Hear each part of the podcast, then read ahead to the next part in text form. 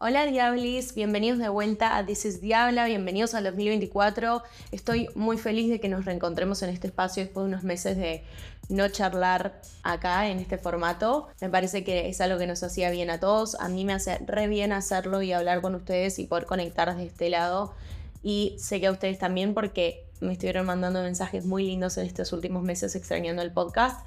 Así que This is Diabla vuelve para quedarse. Pasó mucho en estos últimos meses y nos vamos a ir poniendo al día, pero hoy les quiero contar sobre un poco la epifanía que tuve a fin del año pasado y que me traje conmigo al 2024, que es hacer como un inventario de amistades. Let's get into it. Hola Diablis, soy Delfina, mejor conocida como Diabla, tu health coach preferida y la amiga que no sabías que necesitabas. This is Diabla. Diabla. Al fin del 2023 me encontré sintiéndome sola y extrañando muchos vínculos que había tenido en años anteriores que ya no tenía a fin del año pasado. Y realmente tuve que tener ese momento de mirarme al espejo y decir, ¿por qué esta gente que yo quiero y extraño no está en mi vida? ¿Y qué voy a hacer yo al respecto? A mí me pasó que mis amistades del colegio, si bien son gente increíble que rescato y que me, pude reencontrar el año pasado con mucha felicidad, no eran las indicadas para acompañarme en ese momento de mi vida de los 5 a los 15 años. Yo siempre fui muy individualista, era rebelde, buscaba ser distinta, buscaba diferenciarme y estaba en un ambiente social donde lo aceptable, lo esperado era que seamos todos muy parecidos al otro. Entonces no me podía encontrar, no podía encontrar esa complicidad en mis amigas y realmente yo quería cosas distintas para mí a las que las otras querían para sus vidas y está bien, pero me, me hizo sentir muy sola. Mis últimos dos o tres años de colegio los hice en otro colegio donde me sentí un poco más acompañada. Era un colegio internacional en Buenos Aires, donde éramos solo 10 argentinos en toda la camada. Entonces, dentro de esos 10 había todo el drama, todo el, las idas y venidas, los breakups and makeups, todo lo que se puedan imaginar en un grupo de 10 personas. Y yo entré siendo la última del grupo, la nueva, sintiéndome incómoda con mi cuerpo. En ese momento me acaban de diagnosticar hipotiroidismo eh, y teniendo que alterar un poco mi personalidad para ser aceptada en ese grupo porque venía de estar hace 10 años con el mismo grupo de gente que te veía todos los días, a entrar a un grupo distinto, a tener la primera interacción con hombres, porque yo venía a un colegio de mujeres. Y ahí yo siento que fue la primera vez que yo como muté de mi etiqueta anterior a mi etiqueta de la hora. Y me di cuenta que esto es un patrón que yo tengo, así que les voy a explicar un poco mejor lo que significa esto para mí. Yo siento que esos primeros 10 años, los 10 a los 15, tenía una imagen que, como me hice la fama y échate a dormir, un poco yo tenía hecha una fama en ese ambiente de personas, que era la, rebelde, la quilombera, em, bueno, la que desafiaba la autoridad, un poco líder, pero con alguna cualidad de Regina George, The Mean Girls, un poco ese era mi personaje en el ambiente de grupo de mujeres católicas en colegio de monjas. ¿Ok? Contexto. Cuando me fui a este otro colegio, yo quería salir de esa, de esa imagen, porque no sentía que me representaba, sentía que alguien más había elegido por mí que quién era la persona que yo era. Entonces me pasé a este colegio y empecé a ser la buena, era buena persona, como era lo primero que describían, tipo, no es buena, hace todo por todos, nunca tiene problema de darte una mano, cero complicada, todo lo que, como todo le viene bien, no es para nada cosas que hubiesen dicho hace dos meses gente anterior en mi vida, pero yo tenía como estas ganas también de convertirme en otra persona, de superarme y ser mejor. Y esa fue mi segunda etiqueta, ¿no? Después me encontré con otro grupo de amigas, como cuando terminé el colegio, el grupo que terminó siendo mi grupo más central por, los siguientes cuatro o cinco años, en el cual también tenía otro rol. Y yo me di cuenta que cuando estuve lista para salir de ese rol, o sea, ahora me lo doy cuenta, tuve que también dejar ir esas amistades, porque yo necesitaba sentir que podía ser otra persona y que la gente que ya me había conocido como la persona que yo había sido en el pasado no iba a aceptar esta nueva versión mía. Entonces tenía que cambiar a esa gente también. Me pasó un poco cuando empecé todo este camino de sanación, que realmente cambiaron muchas mis amistades algunas necesarias, algunas hoy siento que no, hoy me quiero reencontrar. Em, y me doy cuenta que era por mi miedo de que no acepten esta nueva versión mía, el miedo de que no crean que era verdad, de que de yo verme reflejado en ellos como lo que había sido y no como lo que era. También viene de una inseguridad muy grande de, de querer pisar firme como la persona que soy hoy y tener gente alrededor que no conozca una versión anterior mía porque yo eso era algo que quería ocultar, como un pasado oscuro que no quería recordar y que no quería verlo en la cara de mis amigas todos los días que sabían igual que yo dónde yo había estado. Entonces mis amigos cambiaron cuando yo cambié. A fin del año pasado me reencontré con una amiga que tenía muy de chica, que me habló ella porque se casa con su novio de toda la vida, del cual yo fui muy parte de todo el principio de esa relación, entonces me lo compartió. Y en ese momento dije, ¿cómo yo no tengo esta persona en mi vida? Entonces nos juntamos a tomar un café y fue tan Diablis, no les puedo explicar lo mágico que fue para mí. Nos juntamos a tomar un café y nos quedamos seis horas juntas. Fue como que no hubiese pasado el tiempo y era una persona que yo no veía hace seis años y era alguien con la cual yo pasaba, hablábamos todos los días, se venía de vacaciones con mi familia, o sea, una, para mí una hermana. Y esto abrió la posibilidad para mí de decir, ¿por qué no tengo esta gente que me conoce de toda la vida en mi vida? ¿Por qué me alejé de esta gente? ¿Qué es lo que me daba miedo? Y me di cuenta de esto que les comento, que a mí me daba miedo aceptar que yo había sido otra versión de la cual hoy sentía que no podía estar orgullosa o que no me, no me identificaba.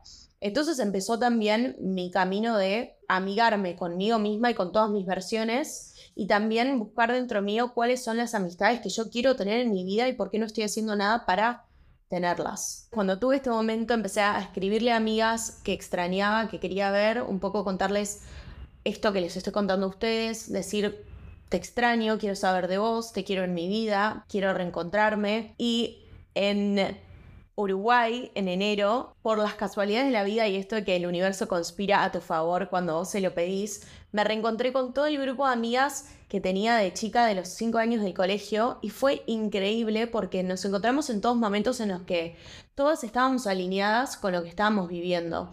Y también pude compartirles a ellas esto que me venía pasando con mis amigas, eh, cómo me sentía en el momento en el que estaba y escuché de ellas también otras campanas, eh, amigas que se habían separado, amigas que eran inseparables y que un día para el otro se habían separado, como empecé a también sacarle un poco el tabú a esto de perder o ganar amigos.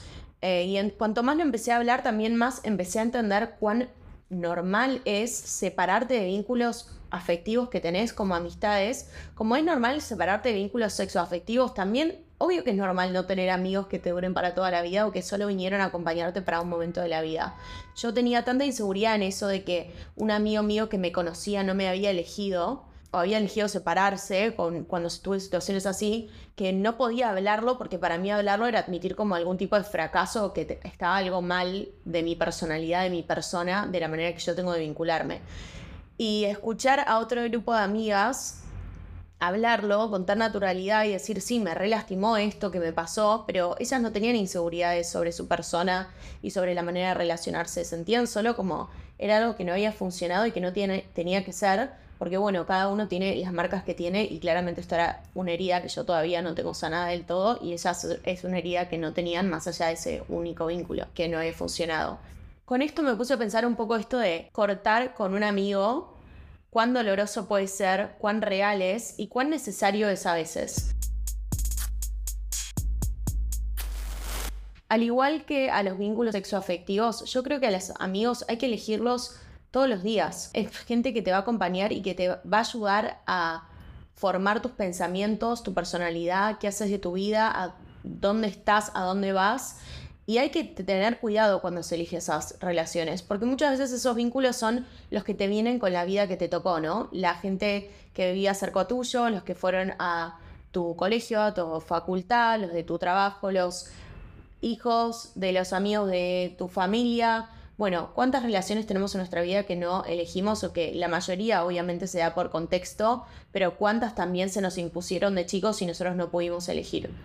Me parece que es re importante entender y hacer el, análisis de por qué tenemos esta gente en nuestra vida, cómo nos ayudan a ser mejores y tal vez cómo no nos están ayudando en, un momento determinado. Cuando se trata de amistades, me parece que es re importante saber cuándo alejarse eh, para cuidar y preservar un vínculo. Me parece que tenemos vínculos que son importantes, que hay memorias eh, afectivas, que vivimos cosas con otras personas y de repente nos encontramos siendo distintos nosotros, que sean distintos ellos.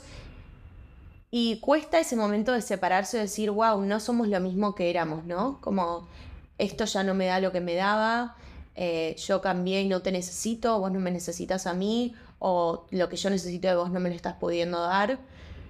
Y es re importante saber poner ese límite para nosotros mismos, para la otra persona, y también para dar lugar a que venga alguien nuevo a tu vida a cumplir esa necesidad que estás teniendo o ese lugar que está quedando vacío. Cuando tenemos una estantería llena de libros viejos, no puede entrar ningún libro nuevo. Y es importante hacer ese recambio de libros de vez en cuando, que no significa que dispongas de una persona, significa que en este momento esta persona no tiene que tener tanto protagonismo en mi vida y puede entrar otra persona a enseñarme algo nuevo. Cuando se trata de amistades, yo siempre trato de pensar qué viene esta persona a enseñarme, qué aprendí, qué más puedo aprender, cómo me puede acompañar, en qué situación llamo a esta persona para que me acompañe, si tenemos que hacer un poco ese inventario de amistades, entender las personas importantes de tu vida que generalmente no son, tal vez tenés un grupo de 30 amigos y esos 30 los verdaderamente importantes que sabes que te pasa algo y los llamás, los contás con los dedos de la mano, hacer ese inventario y decir quién estoy manteniendo cerca y por qué. Y es lo que necesito ahora o no. Este cambio de amistades a mí también me dio lugar a tener amistades nuevas de adulta. Para mí es re importante relacionarse con gente nueva de adultos, porque es gente que te viene a conocer como la versión que sos hoy, sin todo esto que hablamos como el bagaje de todas las versiones que fuiste, eh, y que se encuentran hoy sin ninguna expectativa del otro más de lo que hoy tenés para ofrecer. Si tu calendario está lleno de gente que conoces los 10 años, replanteate si no querés meter un amigo de trabajo para tomar un café, tu amiga de pilates que pegas buena onda pero nunca pudiste concretar. Ponele fecha a ese café, ponele fecha a esa comida, ponele fecha a ese programa. Relacionate con gente nueva porque yo creo que siempre mantener la gente con la que te vinculás en una rotación saludable te hace también entender el mundo de distintas maneras en distintos momentos de tu vida. Te hace aprender de otra persona, mirar más allá del mundo, la burbuja de la que venís, que venís compartiendo con el mismo grupo de gente. Es valioso traer gente nueva a tu vida de adulto y también tener la valentía suficiente como para preguntarte y plantearte, che, esta persona que tengo conmigo de los cinco años, ¿la necesito hoy? ¿Me hace bien? ¿Me aporta? También entiendo que da miedo cuando tenés una persona desde hace años en tu vida, sentís que no te aporta, pero al mismo tiempo no conocés lo que es no tenerla en tu vida. Esta es la única vida que conociste y esta persona siempre estuvo ahí. Es doloroso y cuesta, pero realmente si no sacas el libro viejo no hay lugar para el libro nuevo y no vas a aprender nada nuevo también ni de otra persona ni de vos. Mi exploración para el 2024 realmente es nutrir las amistades que quiero tener en mi vida, tanto las que tuve y estoy retomando como las nuevas que vengo teniendo, que quiero seguir explorando, que quiero seguir conociendo y las nuevas que vendrán este año, que estoy segura que voy a tener gente increíble que se me tope en mi camino este año y quiero tener tiempo para conocer, dejar que me conozcan y aprender de esos vínculos. El año pasado me sentí muy sola en términos de amistades, sentí que no tenía nadie eh, anclado a mi vida, me sentí muy dependiente de mi pareja, sentí mucha ansiedad social porque me sentía sola, entonces en situaciones sociables me sentía como un pez fuera del agua. Eso hizo que me meta mucho, mucho de lleno en mi trabajo y en ponerle un montón de expectativa y pretender que mi laburo me dé un montón de cosas que no me tenía por qué dar. Y también me parece importante normalizar que a veces te vas a sentir solo y a veces vas a sentir que nadie te entiende y a veces no vas a tener amigos cercanos en todo momento de tu vida. Y si estás pasando por un momento de tu vida en el que estás cambiando y la gente alrededor tuyo está cambiando, está bien. Vas a encontrar gente que sea la indicada para vos y vas a tener que hacer ese esfuerzo. Vas a tener que mandar ese mensaje para tomar ese café, para ir a comer, para conocer a otra persona, para hacer ese plan que quieras hacer y elegir con quién lo querés hacer vas a tener que exponerte y sentirte vulnerable para tener la suerte de encontrar gente que te quiera acompañar en el camino. Y estoy acá para decirles que vale la pena, vale la pena. porque la gente que puede haber del otro lado y las experiencias que puedes tener son infinitas, son posibilidades increíbles e infinitas. Así que bueno, Diablis, eso es todo por esta semana. Mi desafío para ustedes en estas semanas es tómense un café con alguien que no ven hace mucho o tómense un café con alguien que les interese conocer pero que no conocen todavía. Escríbanme si hacen el ejercicio, cómo les fue, qué descubrieron, qué aprendieron. Diablis, para esta segunda era de This is Diabla, tengo ganas de hacer al final de cada episodio una mini sesión de coaching de situaciones que estén viviendo ustedes.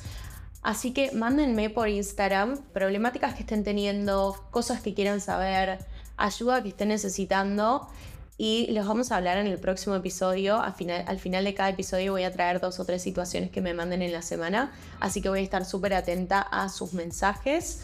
Nos vemos la semana que viene. Ya saben, me encuentran en Instagram, YouTube, TikTok como Healthy Diabla. Y si todavía no lo hicieron, pruébense una super bar de Better Diabla. Díganme cuál es su preferida, no se van a arrepentir. Nos vemos la próxima. Bye.